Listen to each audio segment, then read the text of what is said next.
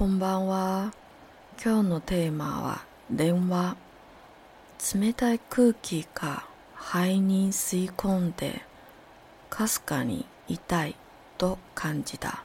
異国にいる自分はぼんやりと空を見上げた。どこに行けばいいんだろう何をすればいいんだろうわからないけど、これでいいとなんとなく思った。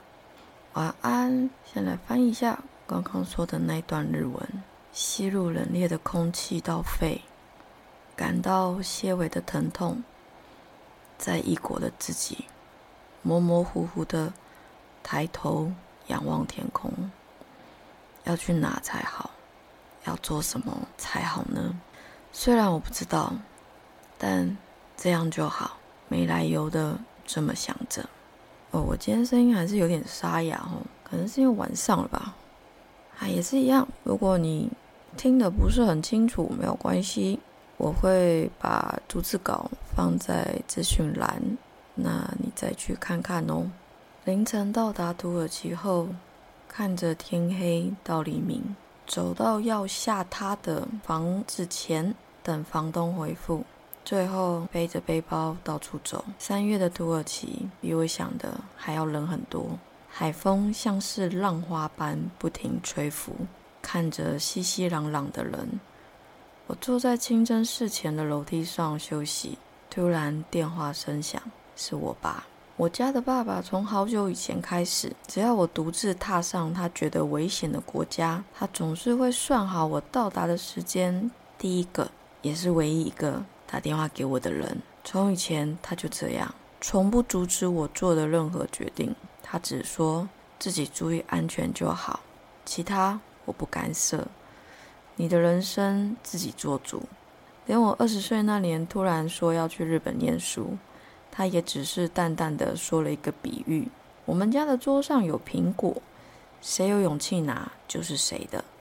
我有四个女儿，不可能每个都给，所以放在那。你有勇气的话，那就是你的了。从以前到现在。他都给予我极大的自由与自主性，还有更多的是疼爱。我知道他从没说出口，但就算不说出口，我也知道他用除了语言以外的所有方式让我知道他爱我、尊重我。这样我就突然想到，以前大学的一个学长对我说：“学妹，你要记得，这世上的男人都是坏的。”这世上真正会对你好的，只有你爸比。嗯，因为我其实都对朋友称呼我爸是爸比，我说：“哎，我爸比怎样怎样。”所以他就学我说话。虽然感觉我一辈子都不会知道真相如何啦，但至少到目前为止的人生里，我爸比是真的对我很好。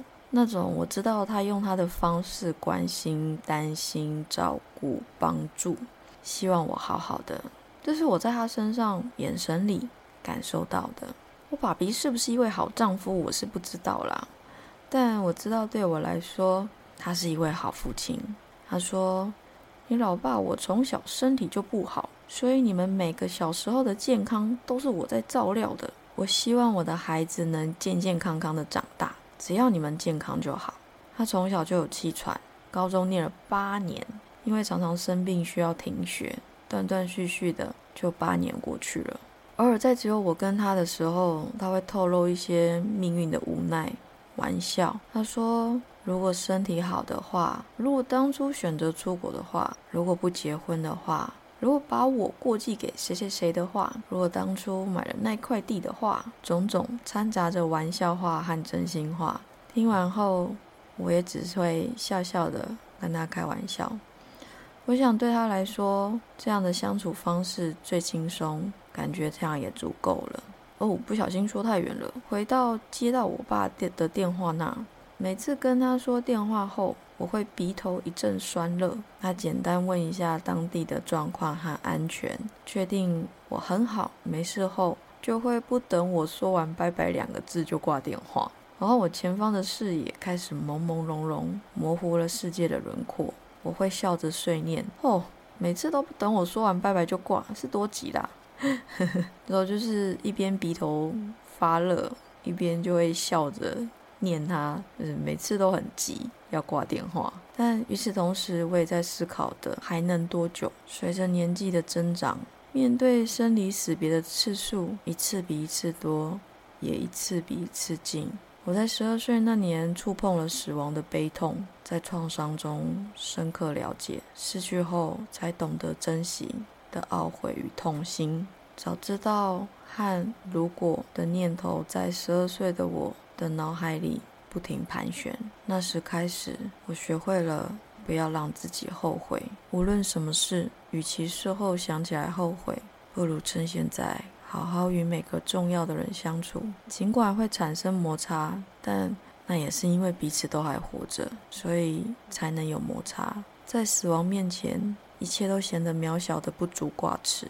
这一生，不论你是几岁的人，不论你身家如何，不论你选择如何过自己的一生，我们都走在无常的这条绳索上，朝着死亡前进。只有这一点，我们每个人毫无例外的都相同。讲最后这一段，我只是想告诉你，不要让自己后悔。